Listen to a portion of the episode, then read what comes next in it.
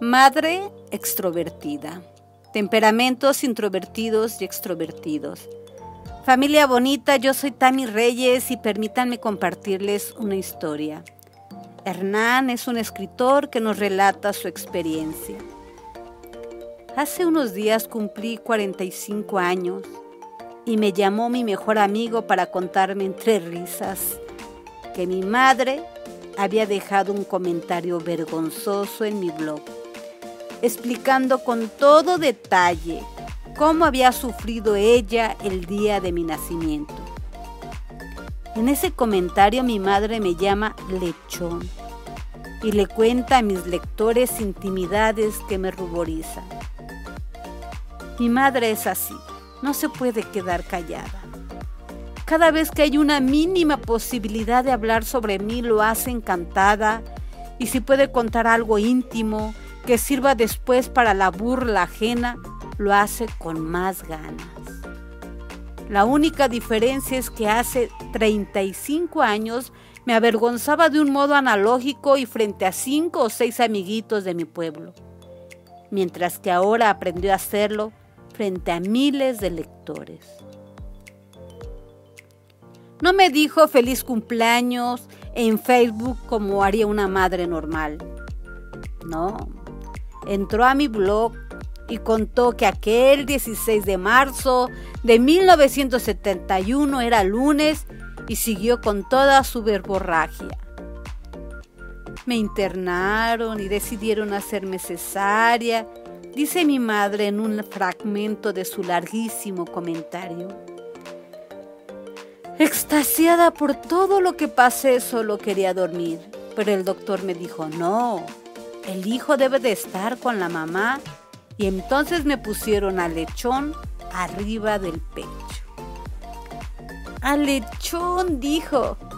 Se reía mi amigo con la misma risa que usó siempre para burlarse de mí. ¿Tú conoces a otro escritor que tenga una madre que lo avergüence frente a sus lectores? Le pregunté. Tengo 45 años. Es una genia tu mamá, me decía mi amigo que siempre la defendió.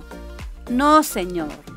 Una genia es tu madre que solamente nos traía el refresco, las galletitas y se volvía a la cocina sin hacerte pasar vergüenza.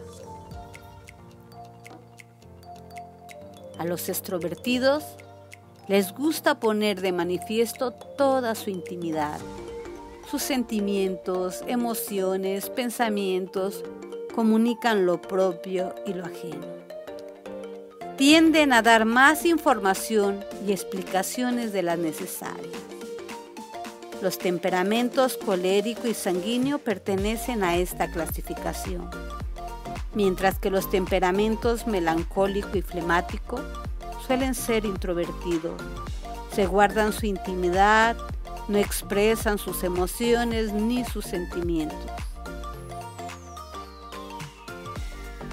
Hay un hermetismo sobre lo propio, aunque no necesariamente sobre lo de los demás, aun cuando no son con la misma intensidad con que lo hacen los extrovertidos, ya que se les dificulta socializar.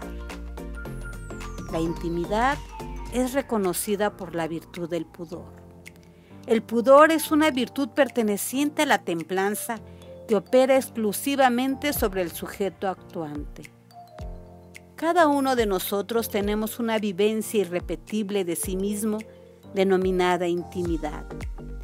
Síntesis de nuestro espíritu, nuestro cuerpo y nuestra afectividad, que no conocen los demás.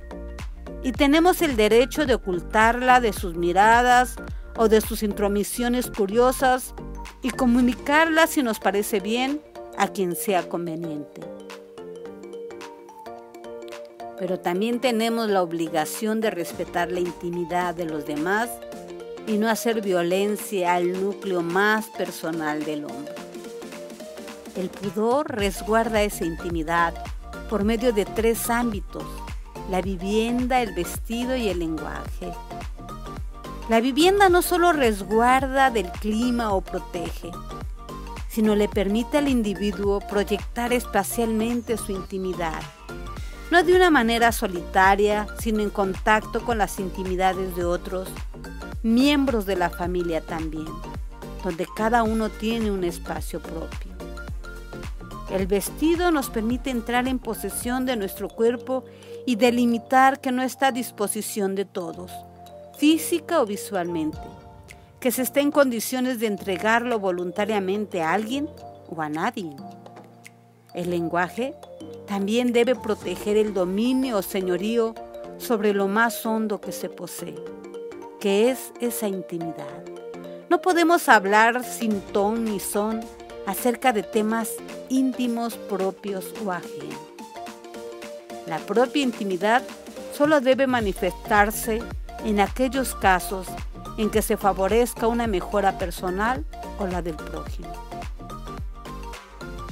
Tampoco el pudor tiene que ver con el aislamiento o la falta de comunicación con los otros.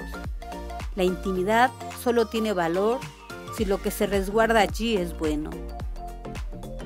Hay que también saber salir de sí para buscar ayuda con la persona idónea. La virtud del pudor nos ayuda a encontrar la justa medida entre aquello que se debe reservar, custodiar y proteger en la intimidad y lo que se debe de manifestar o comunicar sin que sufra con ello detrimento a la persona. Y concluiremos con el punto 128 de Camino de San José María Escribá de Balaguer, el santo del ordinario que dice, el pudor y la modestia son hermanos pequeños de la pureza. Hasta aquí familia linda, yo soy Tami Reyes y este es tu espacio familia Escuela de Virtudes. Hasta la próxima.